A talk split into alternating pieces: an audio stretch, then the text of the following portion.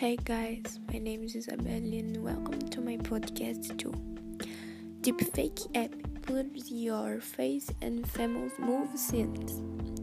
A new online technique called deepfake skills and people to be worried about more fake news and other things that can mislead people.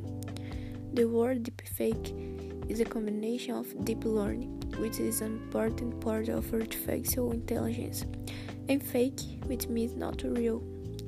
Deepfake software allows people to replace part of a picture or video with another picture or video image.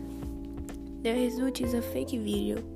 The software means you can put your face over the face of a talking president or movie star.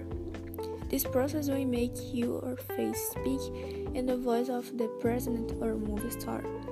Many people worry the technology will be used during national elections. The fake videos could be used to trick voters.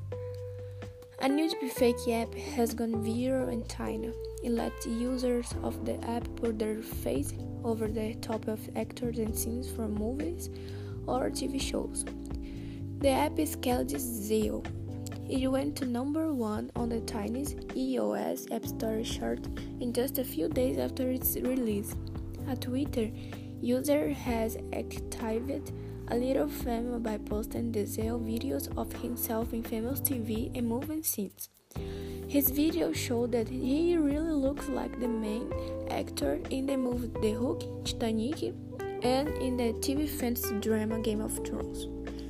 It takes just 8 seconds to do this.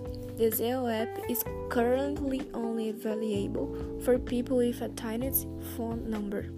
It cannot be downloaded from app stores in the USA or Europe.